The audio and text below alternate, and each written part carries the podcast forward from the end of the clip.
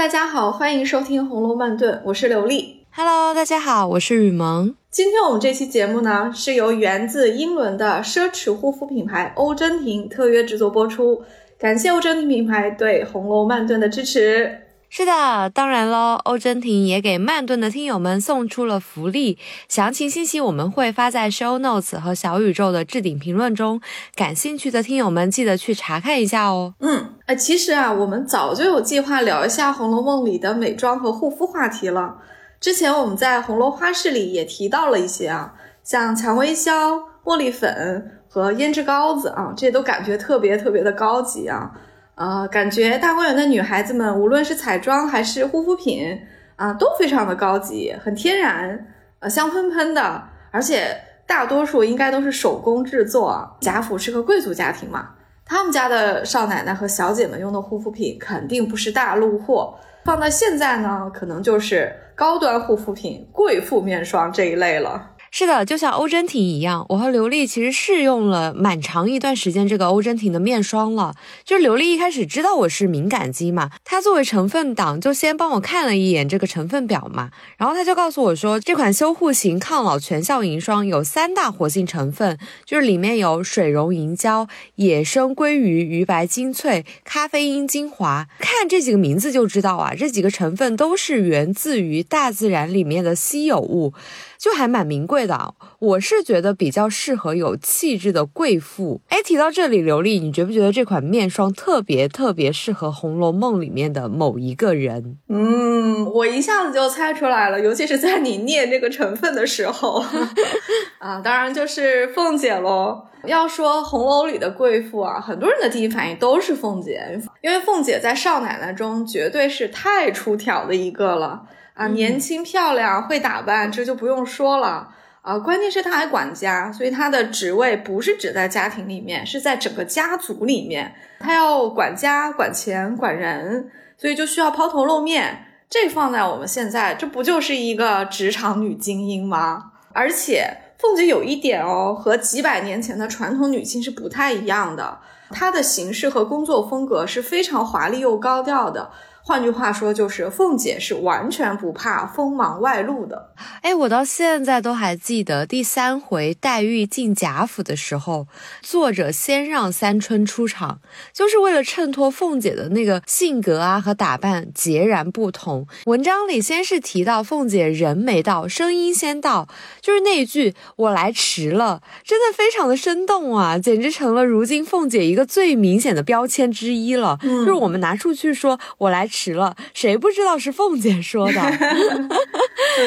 嗯，跟着作者就是花了很大的笔墨写她的通身打扮，这些打扮都是从黛玉的视角来看的，因为黛玉那个时候刚刚进贾府，她的视角就充当了读者的视角，让人马上猜到，哎，这个人物非常的不同寻常，就显示出贾府在鼎盛时期一个年轻的少奶奶的华丽和派头，特别不灵。灵不灵的是啊，尤其是你刚刚在讲“我来迟了”那一句的时候，脑海中就马上闪现出了一个身材非常窈窕的少妇啊，嗯，可能还是款款走路，扭着个腰，满脸笑意的来一句说：“啊，我来迟了，不曾迎接远客。”哎，这句话真的很生动啊！你看黛玉在屋里。那个时候他还没有看到凤姐，他听到这句话会是一个什么反应？他肯定能猜到这个人身份不同寻常，因为一个人在院子里就敢说话，那老祖宗还在房里呢，就说明他知道他这么说，老祖宗也不会生气啊，不是很越矩啊。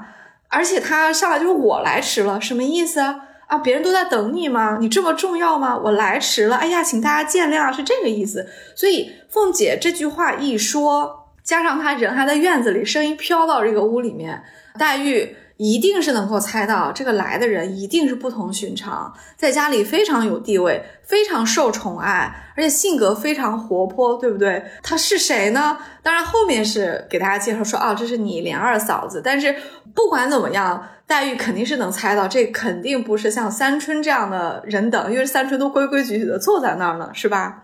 啊，凤姐一进来啊，作者又把笔墨花在去描绘她的打扮上了，其实就是她的一生的行头和气派，这个也是非常非常生动的。我们要知道，曹雪芹对于描写谁的衣着，不描写谁的衣着，其实他还是很有讲究的。比方说，我们翻遍整本书，嗯，曹公其实不太写黛玉穿什么衣服或者戴什么首饰，因为他对黛玉的这个描写其实就是偏性灵的，所以物质上的东西写的比较少。但是，呃，曹公却花了很多的笔墨去写凤姐，呃，和宝钗的衣着，尤其是凤姐写更多啊。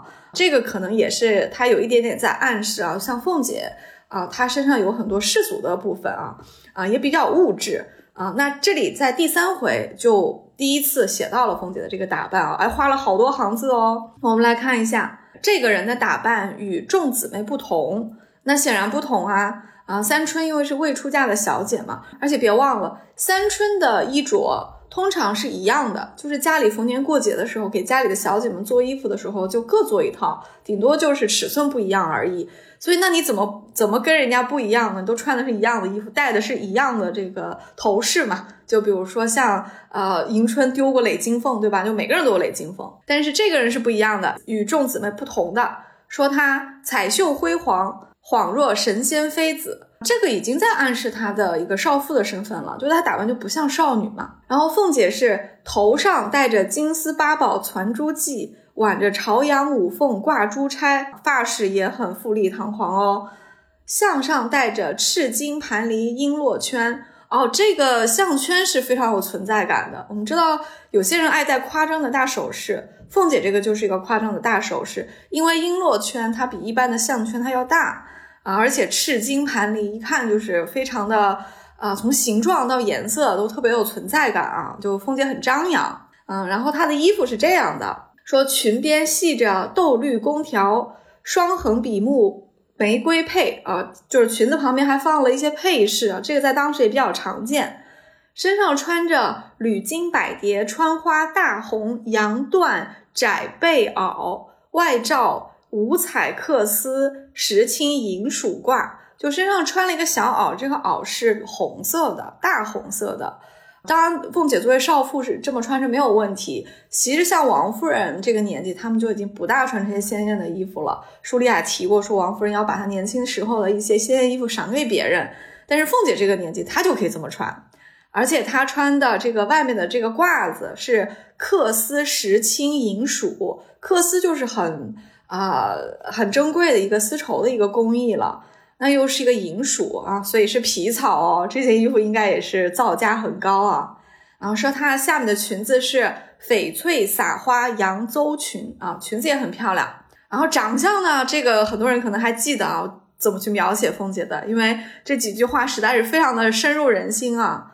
一双丹凤三角眼，哎，真不知道这个丹凤三角眼怎么个好看法。两弯柳叶吊梢眉，哎，这像媒人了。身量苗条，体格风骚，粉面含春微不露，单唇未启笑先闻。后面这几句，哎，我觉得偏重写的是气质，就是凤姐其实身上有成熟少妇的那种非常妩媚，夹杂着性感，但是呢，也还比较优雅的这么一个很复杂的一个气质。就总的来说，凤姐是一个看上去非常生动、非常张扬。然后呢，他也非常知道自己魅力的这么一个年轻少妇。这是从配饰到穿着到长相，就是从外到里把它描写了一遍。而且这是从黛玉的视角看了一次凤姐的穿着打扮。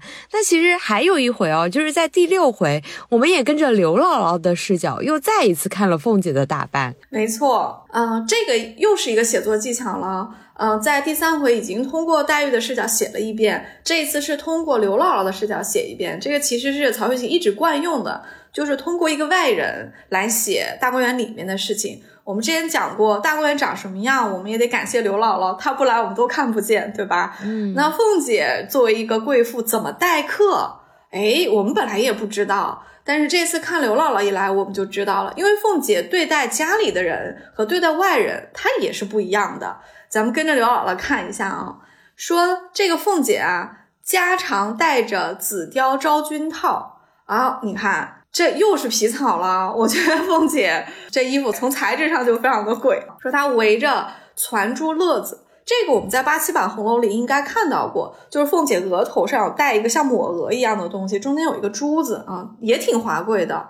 嗯，穿着桃红撒花袄。凤姐挺喜欢红，发现没？嗯啊，还有年轻嘛。啊，而且她跟李纨不一样，李纨就不能穿红了，但是凤姐她可以穿，她不是寡妇，所以她穿着桃红撒花袄，石青缂丝，灰鼠披风。哎，前面银鼠，这回又灰鼠，仍旧是石青缂丝的，就这个颜色和这个缂丝的工艺都是一样的啊，是个披风，这肯定是个冬装了，今天应该比较冷。然后是穿了大红扬州银鼠皮裙。看来真是冬天哈，这裙子也是皮的，又是银鼠的啊，这一身皮草好几件啊，嗯，所以就像呃东北贵妇啊，大毛 都有的穿貂，粉光之夜，端端正正坐在那里啊，你看这个凤姐还是很有派头的哦，因为毕竟她要见外客嘛。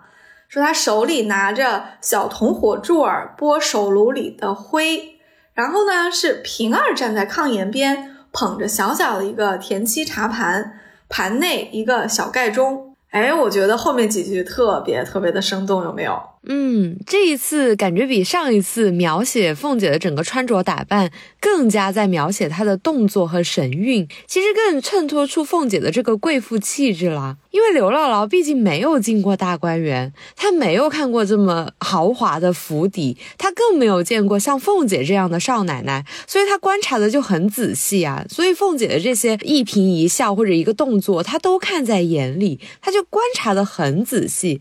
而凤姐呢，她在这个时候也需要时间去考虑要怎么应对刘姥姥，所以她呈现出来的就是一个慢悠悠待客的样子，显得很有排场哦。就是虽然。在我们现代人看来，似乎有一点点端着，但是他在刘姥姥这样的外人面前，他代表的是整个贾府的形象，当然要展现出得体的贵妇气质。没错，而且我觉得这里面很微妙的地方还在于，凤姐是很知道拿捏别人的心理的。我们之前不是在刘姥姥系列话题里聊过嘛？就是刘姥姥来上门求人，她是很忐忑的，所以她在那儿犹豫半天，察言观色。其实凤姐也在做一样的事情，对吧？互相观察，对，互相观察，她也要看说，哎，这个人什么来头，到底跟我们家什么关系？跟我们家什么关系？他可以私下里打发人去问王夫人，对吧？但是你在客人面前，你依旧还是有一个派头和排场要讲嘛，就不能失了你的身份。所以凤姐就是在还没有所有信息的情况下，慢悠悠的接待刘姥姥，因为她还在考虑。在凤姐考虑的这段时间，刘姥姥是不是就挺忐忑的？但是这个这段的这个张力就写得很好，很有意思啊。嗯，所以凤姐着实是很像我们现在的职场女精英啊。就他往会议室一坐，如果他在那里慢慢悠悠的拿一个本子、拿个笔在那里做思考状，你是不是 也会有一点担心？你不知道他后面要说什么了？对我就是那种小喽啰，我就是心里面会紧张的不行的那种。是的，嗯，所以你看，我们讲了这两回，嗯，从别人的视角看凤姐，就把凤姐作为一个又漂亮又干练，然后很忙碌，然后很，呃，很会做事情的这么一个职场女精英，贾府的一个啊少奶奶管家的形象，就给她刻画出来了，是吧？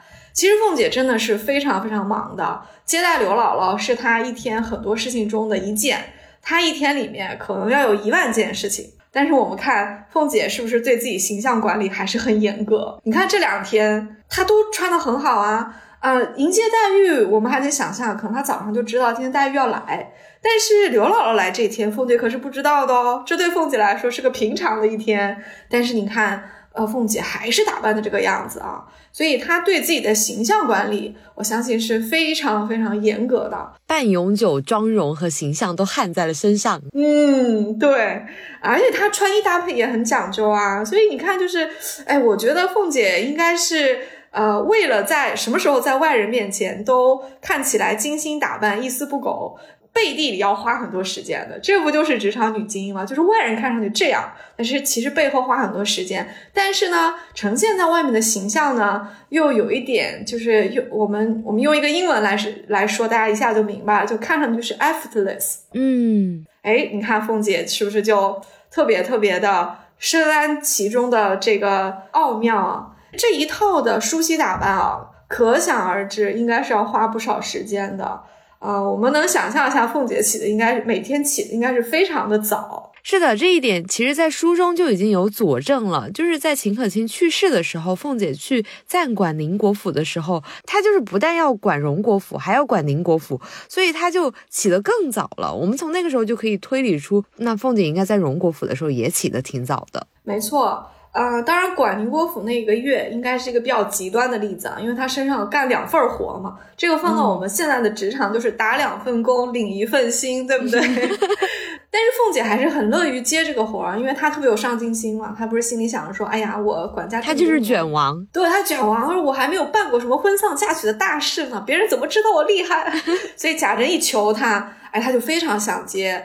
凤姐身上真的有很多优秀的素质啊！你看她管宁国府那一个月是非常负责的，把宁国府管的是有条有理的。没错，她那一个月对自己的要求真的是严到了骨子里啊！书里就这么说，说她是那凤姐不畏勤劳，天天与卯正二刻就过来点卯理事。我专门查了一下我们的古代的用的这个时刻表啊，卯正二刻是几点？我说出来你们可能会吓一跳。卯正二刻是早上六点半，是不是特别吓人？六点半起床还能想象啊，虽然六点半起床它也很早了，但是这里提的是卯正二刻，也就是六点半，凤姐已经到了荣国府去点名喽，点名办事情喽。这就说明什么？这就说明在这个点上，凤姐从她荣国府的家已经起床梳洗打扮，简单吃过了早饭，而且是坐了一个车。到了宁国府的，就宁荣二府虽然挨着，但是从凤姐的家到宁国府她办事的地方，她仍然是她不是步行的，她仍然是坐一个小小车过来的。所以你看，干了这么多事情，到宁国府坐下，拿出花名册点名，然后吩咐今天要做的事情的时候是六点半。我们倒推一下，凤姐得几点起床？四点半。对呀，我觉得她得起得非常早啊，因为你看凤姐对自己的要求，我觉得她那身衣服穿上就得穿半天。大家简单吃个饭吧，梳洗一下吧，脸上要化全妆吧。凤姐对自己的要求是很高，当然这里确实要加一个注释，这段时间是秦可卿的丧事，所以所谓的脸上的全妆肯定是没有那个胭脂这些的啊，这个也是当时的一个礼仪。但是不见得凤姐就不收拾自己啊，她收拾自己这一套也是要花很多时间的。这个时间真的其实比我们现在的上班族上班还是要早很多的。所以我每次读到这里的时候，我都觉得凤姐这活儿不好干啊。那平儿那会儿也不好干哈，平儿要比她起得更早，因为她要伺候主子梳洗、吃早饭啊。是的，是的，啊，他们两个应该都是。都是起得非常早，非常勤奋的。因为，嗯，凤姐可能去了宁国府之后，平儿在荣国府待着，可能还得帮凤姐做一些善后的事情。有一些事情可能找不着凤姐，就得找平儿嘛。所以这两个人的一天都应该是非常的忙。哇，就是凤姐跟平儿这种，就是传说中的睡得比鬼晚，起得比鸡早，就是一开始工作就要忙到晚上。而且你想啊，就是管理荣国府这样的家族企业，又不存在下班之说，工作和生活是完全分不开的。那工作时间应该是比现在的上班族朝九晚六长多了。从这一点上来看，我都替凤姐感到不公平啊！你看，管这么多事，又不多拿钱。我们不是在经济账里也分析过嘛？就是凤姐名义上的月钱还是少奶奶的那一档，就是她在表面上拿的工资还是那么多。因为贾府的月钱是跟着等级和辈分走的，不存在多劳多得，所以对于凤姐管家的同时，她去捞一点灰色收入，就算老太太啊或者是太太们知道，啊，只要她不太过分，其实都还是默许的。她因为她的辛苦，大家都看在眼里啊。是啊。这活真不好干，你看早上那么早就要梳洗打扮，接待很多人来回事，一直忙到晚上，对吧？其实也确实没有下班之说，因为这个家族它是不停的，什么时候都有可能有突发情况。但凡有一个人过来通报一下，然后又找凤姐有什么事儿，他可能即便当时在吃饭，他都得放下筷子，把这事儿处理完了啊，才能啊喘口气，对吧？这确实是非常辛苦的。所以我们之前在凤姐。呃的话题里面聊过，他捞点小外快什么的啊，只要不太过分，家里肯定是默许的。因为从制度上来说，没有多给他钱啊。但是这个活儿让他一个人干，确实也不公平啊！凭什么让他这么任劳任怨呢？虽说凤姐有一点自己要逞强的性格啊，但她也不可能是打算白干活的啊。这是呃凤姐的一些岔开的话题啊。那咱们再回到。呃凤姐的这个形象管理上来说啊，你看她早上五六点、六七点开始办公务的时候啊，她应该就已经是梳洗打扮完毕了啊，脸上也应该是化好全妆了。她这一天可能就得顶着这个妆啊，我们想象一下中间可能要补一补，可能拿个小镜子补补妆什么的，因为她可能上下午都有客人。那这么一天的形象管理，她到什么时候才卸妆呢？哎，其实这个小小的话题，书里面也写到了，被我找到了一点点，我觉得还挺可爱的啊。啊，凤姐基本上是要到晚上睡觉之前，她才能啊卸妆的，也只有在那个时候，她才能换回啊家居服的。但是书里是这么写啊，是说她有一次晚上卸了妆啊，换了家常衣服，哎，去见王夫人啊，然后说的是个什么事儿呢？也是一个家长里短的事儿。他说，哎呀，东府里面啊，尤氏和秦可卿这对婆媳，请她第二天去东府坐坐，吃顿饭，赏赏花，娘儿们之间坐一坐啊。他就来跟王夫人要个假，他还说啊，明天没有什么事儿，意思就是说家里没有什么事儿，呃，有事儿我也安排好了，那我明天能不能？啊，出去吃一天席，其实就是吃顿饭、玩一玩、打个麻将的意思。这个时候，你看，因为首先呢是晚上，其次王夫人是她姑姑啊，又是女眷啊，所以凤姐去王夫人的房中说一些这样的话，她是已经可以比较自在轻松了，所以她是把妆都卸好了，穿了家常的衣服去见王夫人，等于说她其实见完王夫人回来就可以睡觉了嘛。你看。这个让我们感觉到了啊，凤姐这一天得有多忙。其实只只有到这个时候，她才有一点点喘息的一个机会。那凤姐这可是持妆一整天，那肯定卸妆后是要好好护肤的，然后再去见王夫人。嗯。哎，我不知道你有没有这个习惯啊？我就算白天不化妆去上班，我下班后回家还是会很认真梳洗的。嗯，就是在晚上睡觉前，我会慢慢的洗个脸，敷个面膜，然后再擦个面霜。有的时候我会点一个香薰蜡烛啊，然后再泡个脚，然后再听个歌，然后在睡觉的时候就会觉得特别舒适。就是这种独处时候的仪式感，你就会啊。这样叹一口气，我以前会觉得很麻烦啊，但是现在我做完这些步骤，我就觉得我的整个身心都得到了放松和休息，就是连皮肤都感觉更好了。是的，我跟你一模一样，嗯，就是不管晚上回来有多晚多累，嗯，睡前的这一段啊，洗脸啊、护肤啊，然后跟自己待一会儿。也会泡个脚或者点个蜡烛这种习惯，我其实也有，因为我觉得这种仪式感是特别需要的，而且这一套做完了之后，就是睡得也更好，所以从实用上来说，我也是更需要这一套的啊。凤姐睡前的仪式感应该比咱俩有过之而无不及啊，因为凤姐比咱们厉害的地方在于，凤姐还有助手。明星级待遇，对，明星级待遇。我觉得凤姐晚上呃卸妆啊、换衣服啊，然后在那边擦脸啊，甚至可能还要把她白天梳的那个比较复杂的那个头发给放下来，把那些珠钗给她拆下来，这一套应该是有平儿伺候她的。就很温馨，对不对？你看，你还有人帮你一起，你护个肤啊，洗个脸啊，还有人帮你挽个袖子啊什么的，可能前面铺个毛巾什么的，就有平儿照顾凤姐嘛。而且他们两个人因为私下里其实关系是挺好的，所以在这一个仪式感的过程里面，凤姐和平儿可以说一些家常话啊，其实也是对她忙了一整天的一个放松啊。其实大家都需要这种放松了。我就经常想象一下凤姐对着镜子早晚梳妆啊，因为古代的女性她们是有一个正式的梳妆台的，这个梳妆台前面可能有一个大的镜子，不知道是铜镜还是什么其他镜子。但清朝的时候其实也已经有玻璃了，可能凤姐的镜子也是一般人家没有的啊。当然也有一些小的可以随身带着出去的，反正凤姐肯定是要坐在梳妆台前很正式的啊，早上化妆，晚上卸妆啊，平儿肯定在旁边伺候她。而且我也很好奇。凤姐的梳妆台里都有些什么好东西？我们前面开头就说过什么茉莉粉啊、蔷薇香啊、胭脂膏子啊这些，这个就是贯穿全文提到过的一些跟女性彩妆和护肤有关的一些产品啊。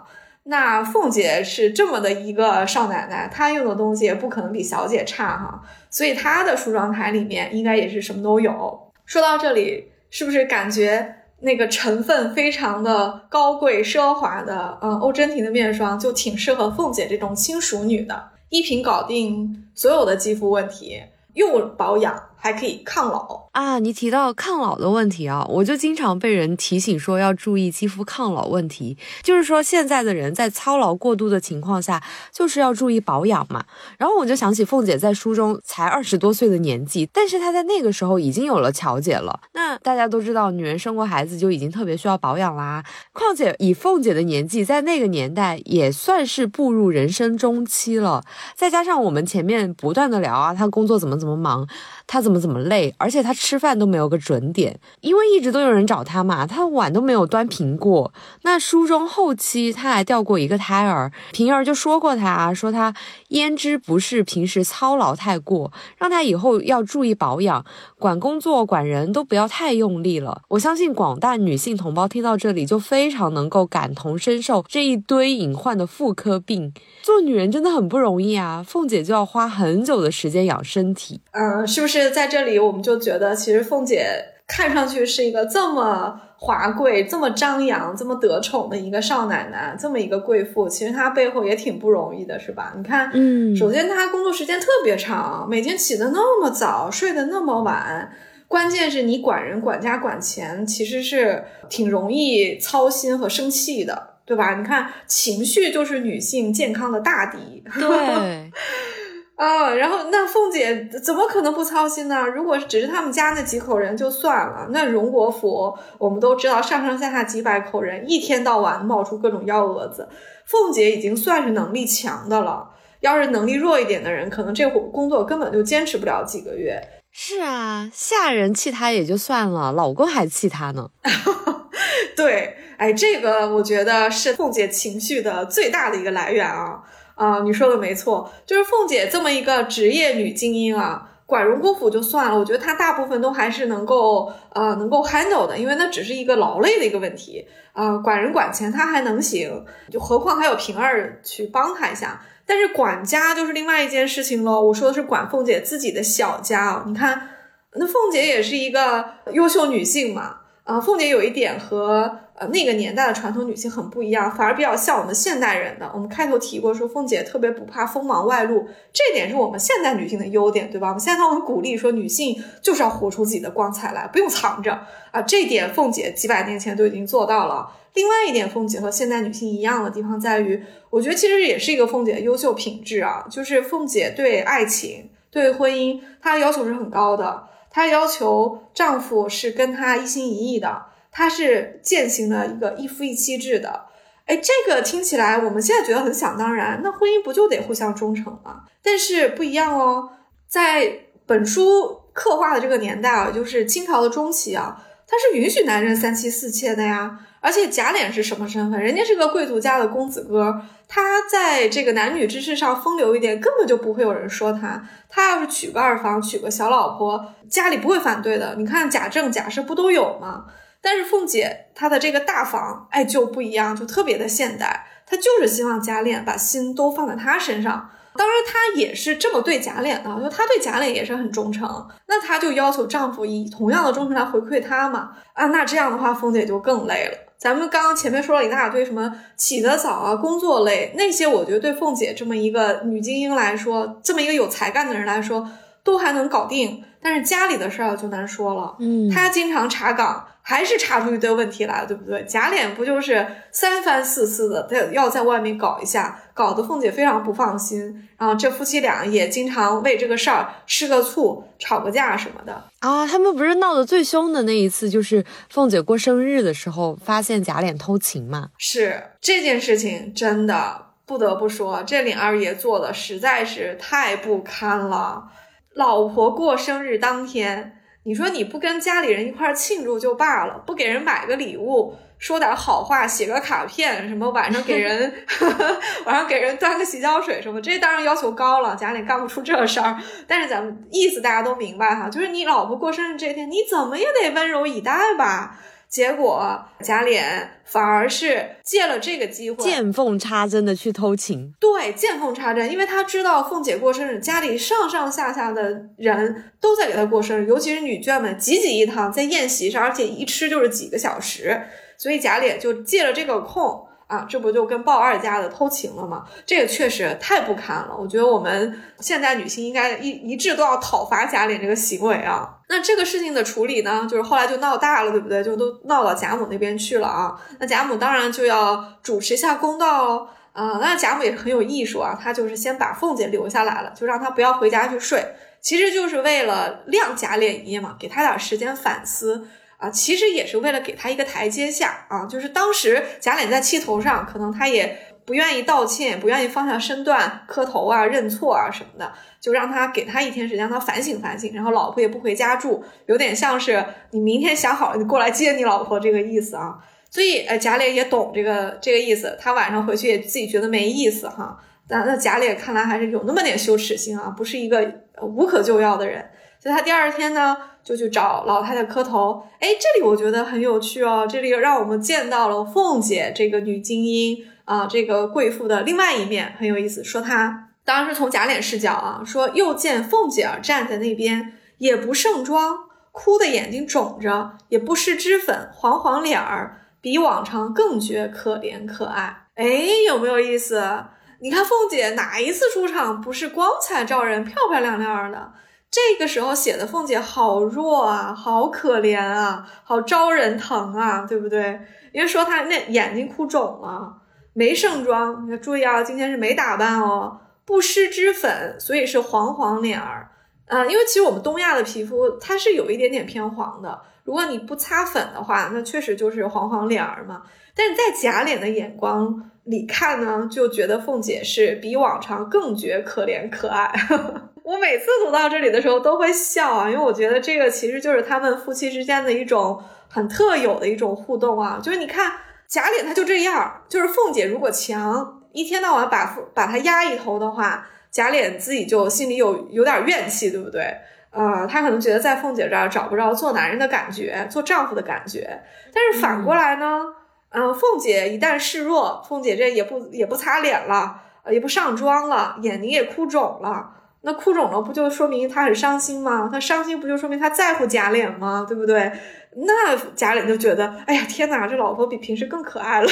而且贾琏可能这个时候觉得凤姐也特别的需要他吧，他就是平时凤姐太要强了，他可能觉得，哎，凤姐好像不太需要我。然后凤姐一这样的时候，他就，哎，我好像被需要了耶。是的，是的，是的，你说的完全正确。贾琏的这个心态其实挺主流的，很多男性或者说很多婚姻里的丈夫，他其实都是有这样的一个心理需求的。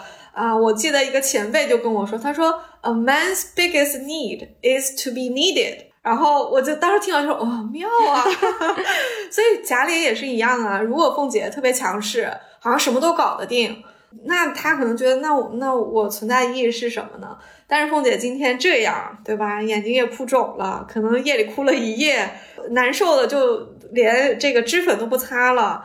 嗯，所以贾玲过来道歉的时候，就觉得说：“哎呀，快道个歉吧，老婆今天看上去好可怜哦，快和个好。”嗯，其实我也是哭过这么久的时间啊，就是一哭的话，会觉得第二天早上醒来，哇，那种心力交瘁的感觉，就需要更多的睡眠和护肤品去修护自己了。所以其实怎么样算都是不划算的，不然的话就会去买欧珍婷这样的面霜，然后来保养自己。哎呀，感谢雨萌，我们又 Q 了一下我们的赞助商啊，呃，没错，呃，其实我们需要好好护肤的场合还是挺多的，当然，我觉得也最好是不要有那么多伤心的事情。我觉得，呃，愉快的心情也是肌肤健康非常重要的一步啦。呃，当然，凤姐这天确实是没办法，不过我们还是希望听友们每天的心情都是好好的。嗯，我们再说回凤姐哦，其实我认为凤姐其实是蛮懂情商啊，或者是怎么去管贾琏这一套的。呃，我想起一件事情，就是之前贾琏送黛玉回苏州安葬父亲的时候，他不是刚回到家，那凤姐去迎接贾琏的时候，也是一套奉承嘛，什么国舅老爷大喜，然后给他说，哎，今天我遇到什么什么事儿，我之前又遇到什么什么事儿，哎，你来给我出个主意。你看凤姐需要他出主意。意吗？但是他就是想在他面前示一下弱，然后告诉他你不在我真的是不知道怎么去做这些事情了，就好像不知道怎么办了。就是他也很会发嗲的。嗯，凤姐其实很会拿捏假脸的，只是看他想不想用而已。示弱也好，发嗲也好，其实凤姐都会。她是一个非常复杂的一个成熟女性啊。呃，书里也把她写的非常的生动啊。当然，凤姐这个人物的命运其实也是挺让我们唏嘘的。判词里有说他是一从二令三人目，哎呀，就这几个字，历来有无数的解读啊，就在想说到底是什么个结局？呃，一个比较主流的推测就是说他是被休妻了。最后，因为人和木啊写在一起就是休妻的休这个字嘛。嗯，这个猜测也是不无道理的，因为。凤姐再强悍，她也是要服从封建社会男尊女卑的伦理规则。你看，她毕竟是一个妻子，对不对？贾琏是个呃老公，如果贾琏想休她，只要捏个错就行了。那贾琏再被凤姐压着啊，平时老是被凤姐欺压的样子。但是如果他哪天想娶个二房啊，其实凤姐也没有什么话语权拦着他的。或者说家里如果出现了更大的事情，或者凤姐有什么错跟贾琏闹得不可开交，当然书里确实埋了很多的种子啊，比如说尤二姐啊，很多很多的事情，其实贾琏心里是给凤姐记了一笔的。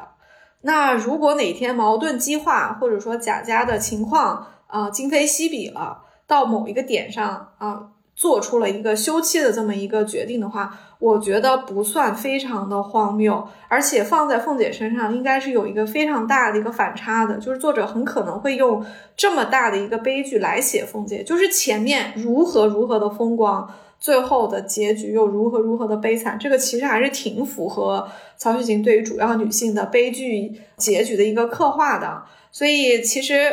光看判词的话，我们其实就已经可以想象了，就是凤姐，嗯，作为一个少奶奶和作为一个贵妇的日子，首先她不永远都是看起来这么光鲜的，其次我们会感觉她的这个，啊，这个生活，她总是有一个尽头的，她总是有一个限度的，嗯。我们说完凤姐啊，我还想到另一位贾府的贵妇，那就是秦可卿了。她卧室里面的东西可是被大家津津乐道的，所以我觉得她的护肤品应该也还不错吧。对你一说到秦可卿的卧室，我就笑了，因为其实这一段的刻画。也是坊间津津乐道的一段，因为也有学者推测说秦可卿是不是大有来头啊？这里我们就不展开啊。但是秦可卿确实也是《红楼梦》里的另外一位贵妇啊，她是宁国府的贵妇，因为她是宁国府的长孙媳妇嘛。而且在第五回宝玉睡午觉的时候，确实也借宝玉的这个视角，让我们看了一下他的房间是什么样的。啊，从整体的陈设来看，也是非常非常的华贵的，应该是不输给凤姐，而且感觉都不像是一个普通的呃公爵府的这么一个卧房啊，呃，像是一个公主待遇，有没有？嗯，呃，当然我这里我自己是觉得啊，这是有一些文学描写的成分的，而且也是在渲染此刻宝玉进入了一些他马上就要做。啊，太虚幻境这个春梦的一个阶段，所以不能啊把它就是跟现实一一对应的去认为就是有这么多东西啊啊，这是我们的一个看法。那回到秦可卿身上啊，那秦可卿呢可是比凤姐稍微年轻一点点的。啊，是宁国府的长孙媳妇，而且她也已经开始管家了，所以她和凤姐某种程度上算是同行，对吧？就是一个关联企业的两个高管啊，这两个企业还绝对都是关联企业，啊因为宁国府和荣国府那是，呃，他他这其实是一母同胞的两个兄弟传下来的嘛。其实，在这个时候，各方面的利益上都还没有分家呢，所以，呃，秦可卿和凤姐在管家的时候，他们两个人应该有非常多的互动。可能有很多事情要配合，或者是嗯咨询对方的意见，也有一些家族大事需要他们一起操办的，那就可以解释说为什么啊秦可卿和凤姐的关系特别好了。他俩身份上其实差了一辈，嗯，王熙凤是婶婶，秦可卿是侄儿媳妇啊。虽然年纪没有差很多，但是身份上毕竟差一辈，秦可卿得管王熙凤叫婶婶。但他俩的感情确实就非常好，就像我们前面说的，因为他俩的角色很一样，天天有很多事儿要商量。嗯，而且秦可卿因为非常的温柔啊，就不得罪人，就是大家都很喜欢他。那王熙凤那么强，如果再遇到一个特别强的，他俩可能就关系没那么好。但是秦可卿非常温柔，非常善解人意，可能就跟王熙凤就形成这么一个特别好的一个闺蜜的一个组合啊。呃，我们就能想象喽。首先，秦可卿用的东西也非常好，对吧？就凤姐用的这些贵妇面霜，秦可卿的梳妆台里可能也都有。还有一点是我觉得比较可爱的，就是凤姐要是有什么好东西啊，她说不定会想着秦可卿。万一她自己用了一个好的护肤品，觉得特别好，说不定就会捎一份给秦可卿，就显示他们的一个闺蜜的关系啊。这书里面其实有写过一次啊，就是第七回，薛姨妈给贾府的女孩子们啊，就送了宫花去戴，其中也是包含了凤姐的。我们前面提过，凤姐是少妇，然后。呃，她因为贾琏还在嘛，所以呃，她就不像李纨那样不能带花，凤姐是可以带的，所以这些花呢就有凤姐一份。那凤姐不是当下就把她的花里面拿出一半来送给秦可卿了吗？挺温馨的一个闺蜜之间互赠礼物的小细节，有没有？哎，这个不就是像我们现在人经常哎，你这件衣服挺好看的，哪儿买的？链接发给我。对，或者是呃，这个护手霜挺好用的，我给你也买一支，然后你来的时候就给你一个，或者给你一个口红之类的。我觉得女性之间是挺爱互赠这种小礼物的。嗯，是的，我记得文中大量的写了秦可卿生病的时候的一个状态啊。我觉得秦可卿很大一部分生病也是因为操劳过度啊，她跟凤姐干的活儿也差不多，而且她们。这两个都算是亲熟肌，应该都需要保养和抗老吧？是的，所以贵妇面霜的使用群体在贾府还有不少，至少秦可卿和王熙凤这两个是妥妥的亲熟肌啊，都是非常需要像我们欧珍婷这样的面霜的。嗯，我们说完了这么多贵妇们的形象管理和皮肤保养，该说说少女们了。她们虽然不像凤姐那样每天都要见那么多人，管那么多事儿。而且他们更年轻啊，皮肤又 Q 弹又水嫩，需要很多的都是一些日常保养。但是你想啊，我们日常保养的时候也会吃了什么东西上个火啊，长个痘啊，或者是长点青春痘啊，或者花粉剂过过敏啊。没错，其实少女们和贵妇们的保养需求还是不太一样的啊。不过如果说皮肤比较健康的话，其实直接就是用这种高档的贵妇面霜也没有什么问题啊。所以小姐们。啊，把凤姐和秦可卿化妆台里的这个面霜拿过来用也是没问题的，就当一个日常保养品用就好了。不知道为什么，我看到嗯欧珍婷面霜的成分的时候，其实是想到两个人的，除了凤姐之外，我还想到了一位少女啊，是谁啊？当然就是宝钗喽。啊，是的，你看宝钗本来就是少女中最有雍容华贵的气质的嘛。他抽花签抽到的可是牡丹哦，国色天香的牡丹，确实是哈。而且宝钗要是结了婚，那不就是一个从容貌到才干都不输给凤姐的一个少奶奶吗？对吧？我们都已经可以想象到那个时候了。嗯，而且啊，这个面霜的成分里面，你看银胶、野生鲑鱼鱼白，哎，从颜色上来看。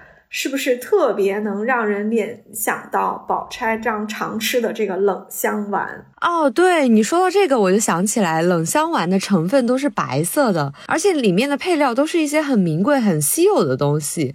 呃，我们之前在节目里面聊过几次宝钗的恒芜苑，它的那个风格就是非常的极简的，而且宝钗也不爱什么花粉啊这些，所以宝钗对于化妆和护肤应该也是走极简主义的吧？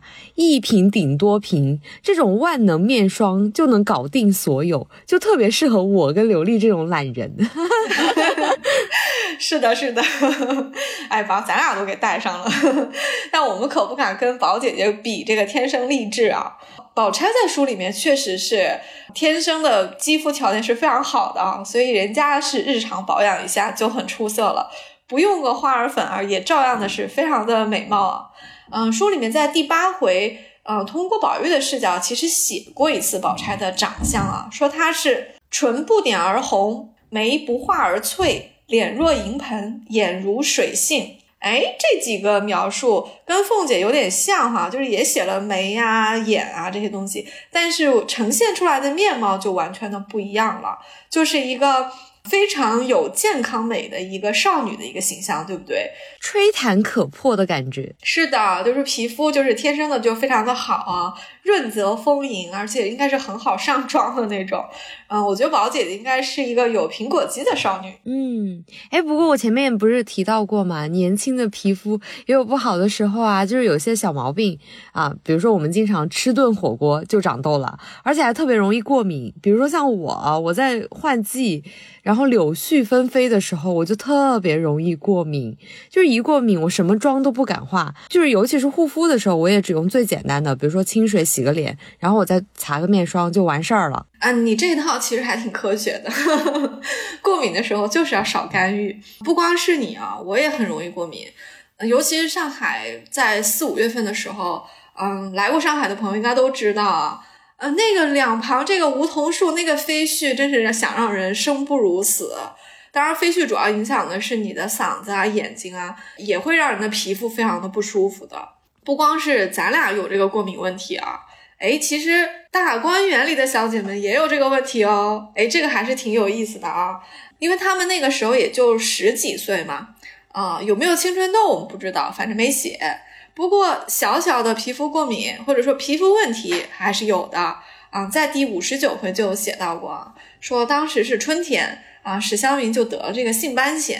你看到底是史湘云啊，这个皮肤过敏也这么有诗意啊？大概是她过敏的这个皮肤的位置呢。啊，看上去就是像杏花一样，这个大小和颜色都比较像杏花，然后有点痒。我每次看到这里的时候，我就觉得特别妙。你说为什么偏偏写史湘云得性斑癣呢？不写别人呢？因为他在蔷薇架下的石凳子上睡过呀，而且他那么大大咧咧的，动不动就挠挠脸啊，然后或者是抠抠手啊，或者是睡睡石凳子啊，他可是太容易过敏的人了。嗯，太坏了。当然，我们史大妹妹平时确实是大大咧咧的啊，这个生个这个皮肤的小毛病也比别人可爱。但是这个性斑癣应该不是什么大毛病啊，感觉用一点镇静的这个护肤品就可以了。这不，史湘云就要问宝钗要蔷薇销来擦脸吗？啊，但是宝钗说她的用完了，都给那薛宝琴了。但是呢，黛玉赔了很多，所以宝钗就派婴儿去潇湘馆取一些来给史湘云。是的，从这里看出来。蔷薇香应该算是比较公认的处理过敏的一些护肤品了，而且蔷薇这两个字就能够让人联想到天然的成分，蔷薇香应该是比较安全的产品了。那大观园的小姐们用的功能性护肤品应该是每年限配的，这样的话就比较新鲜啊。所以蔷薇香好像大家都有，而且贾家不是有药房嘛，这些成分药房应该很容易就能配到。啊，我的理解跟你一样的。嗯，贾府肯定是有药房的，而且这个蔷薇香呢，应该不是一个多么难配的东西，所以他们可能在每年春天啊，就是容易得皮肤啊过敏的这个季节的时候，可以让药房帮他们配啊。说到这个敏感肌或者说换季的时候的一个皮肤过敏啊，其实还是挺常见的。所以现在的很多呃高端的多功能型的这个面霜呢，其实也都考虑到了敏感肌或者说偶尔出现的一些肌肤过敏的一些情况。所以它们通常也有一些镇静的一个功能啊，欧珍婷也是一样的，而且它和镇静或者说皮肤问题的渊源还非常非常的深啊。它的创始人其实自己从小到大就经历过几次比较大的皮肤危机啊，是用了银胶喷雾和银胶的敷料来帮助他恢复了肌肤健康的，所以他也才和这个护肤专家一起啊，把银元素。啊，这个非常重要的一个成分啊，用到了欧珍婷这个品牌中，主打的就是一个反堆砌、无负担护肤的品牌理念。那我们再说回蔷薇销啊，古代用花研制的东西其实还蛮多的，有一样东西同样是在回目里面出现过的，那就是茉莉粉。我感觉它跟蔷薇销一样，都是香香的，而且大家都知道，因为蔷薇销跟茉莉粉还在大观园闹出过一个大场面。啊，没错，茉莉粉和蔷薇销确实出现在了这一回的回目里。你看，这么两个小小的物件啊，怎么就这么重要，对不对？哎，确实非常的重要，这个场面非常非常的有戏剧性啊。我们可以简单的跟大家掰扯一下，这里面细节比较多，人也比较多啊，我尽量说的清楚一点啊，大家不要被绕晕 啊。对，千万别被绕晕了，这个大风暴是一点一点累积起来的，很有意思啊。首先我们接前面的啊，因为。宝钗派婴儿去潇湘馆找黛玉要蔷薇香。抱歉啊，第一句就有这么多人名儿。这个时候啊，宝钗房里的蕊官啊，也是一个小丫鬟啊，以前是戏子。蕊官呢就要和婴儿一块儿去，为什么呢？因为他想去顺路看黛玉房里的小戏子偶官，这是第二个官了啊，记住，因为他俩关系比较好嘛，分在不同房，他就想去看看小姐妹。到了潇湘馆，肯定是把这个箫给拿回来了，而且应该拿的还比较多。蕊官呢自己也得了一些，她也是女孩子嘛，可能也会得心斑血嘛，就是她也得到了一些，可能主人赏她的。结果她回到恒芜院的时候呢，怡红院当差的春燕也在，就是宝玉房里的春燕在。那这个蕊官啊，就包了一些蔷薇香，让春燕带回去给怡红院的方官。这是第三个官了啊，他们三个人分在三个房里，所以蕊官。给了蔷薇香给方官啊，记住在这里是这样的。看来这几个小戏子关系都很好啊，互相给东西。结果呢，春燕回到怡红院，把这个蔷薇香给方官的时候，贾环也在。我们知道贾环是宝玉的同父异母的弟弟啊，那贾环就想要一些蔷薇香，他想要了给王夫人房中的彩云，所以可见每个人都有他自己在乎的人啊。啊，但是方官呢就不想把蕊官给他的东西给人，他觉得蕊官给他的东西是有情义的，就给别人不行。啊，尤其不愿意给贾环，可能也是不太看得上贾环吧。要是宝玉要，他估计是肯给的，这算是一种人之常情啊。所以方官呢就想说，那要不我去翻一翻自己还有没有库存吧，把一些库存给贾环呗，应付应付啊。结果他去翻的时候，发现库存的蔷薇香没有了。这个时候呢，几个小丫鬟约着要赶紧去吃饭，就催方官说：“你快一点，说随便拿一点打发他不就完了吗？多大事儿？”这里可见啊，就是怡红院的丫鬟们都不是很待见贾环啊。嗯，感慨一下。是啊，而且贾环运气也不好嘛。你说这个时候好巧不巧，方官他没有找到蔷薇香，他只找到了茉莉粉。那这两个东西应该都是粉末状，因为都是花研制的嘛，所以颜色也是白白的。那闻起来还差不多。加之方官那个时候又被催着，他又着急着要走，所以他就随即拿起了茉莉粉当做蔷薇香，随便糊弄给了贾环。他当时肯定想的是，反正贾环是个爷们儿，平时接触这些少，也分辨不出来。是的，他可能没觉得有多大的重要性。嗯，按理说其实确实没有太大关系啊，就是偏偏贾环给彩云的时候被彩云看出来了。毕竟彩云是个妹子嘛，所以她一眼就看出来了，这不是蔷薇笑，这是茉莉粉。那赵姨娘这个暴脾气呢，呃，大家都知道，就是说话做事都不太靠谱，而且一点就着。那今天就因为这个事情就爆发了啊，想着就你们几个小戏子还敢欺负人，于是就气冲冲的拿了这个茉莉粉去怡红院闹事啊。哎呀，我感觉。也也是因为赵姨娘平时委屈太久了，情绪积压久了，有了这个导火索，就直接爆发了。嗯，赵姨娘是个非常复杂的人物啊，以后咱们在人物话题里可以单独拿出来好好的唠一下赵姨娘。我总觉得她身上有一些扭曲的呃综合的情感，就是她又有自卑心理，但是她上位了之后呢，又拿出一些主子的款，又想逞一下威风。但是她总是揣测不到这其中的奥妙，就是他的身份认知问题总是摆不正，所以总是闹笑话。今天的这个场面应该算是，呃，他的一个比较不堪的一个行为了啊，因为后面他是跟方官大闹了一场，其实都上手了，就都打起来了，而且。是群殴哦，是真的是非常的夸张，因为方官不是一个人，对不对？我们前面念了那么多官，就那些官都来了，还有好几个我们没有念到的，他们都是方官这一派的，所以他们就是围殴了赵姨娘。那当然，这场面就非常非常的呃不成体统了，不可开交。最后是探春过来才镇住了场面啊，把赵姨娘给叫回去了。嗯，所以啊，这都是一个蔷薇销引起的血案啊。嗯。哎，你说贾环一个男孩子分不清茉莉粉和蔷薇销，但是我觉得有一个男孩肯定能分得清。嗯，你是想说宝玉吗？那肯定呀。哎，是你看宝玉嘛，那是妥妥的大观园的美妆达人，对不对？他是无事忙嘛，他每天在研发这些东西啊。对对对对对，宝玉整天就在研发和制作这些高级化妆品和高级彩妆。所以其实我觉得啊，宝玉还真不是一个一无是处的公子哥儿。你说他要在现代社会，她去一个美妆品牌做个配方师，应该还是蛮合适的啊。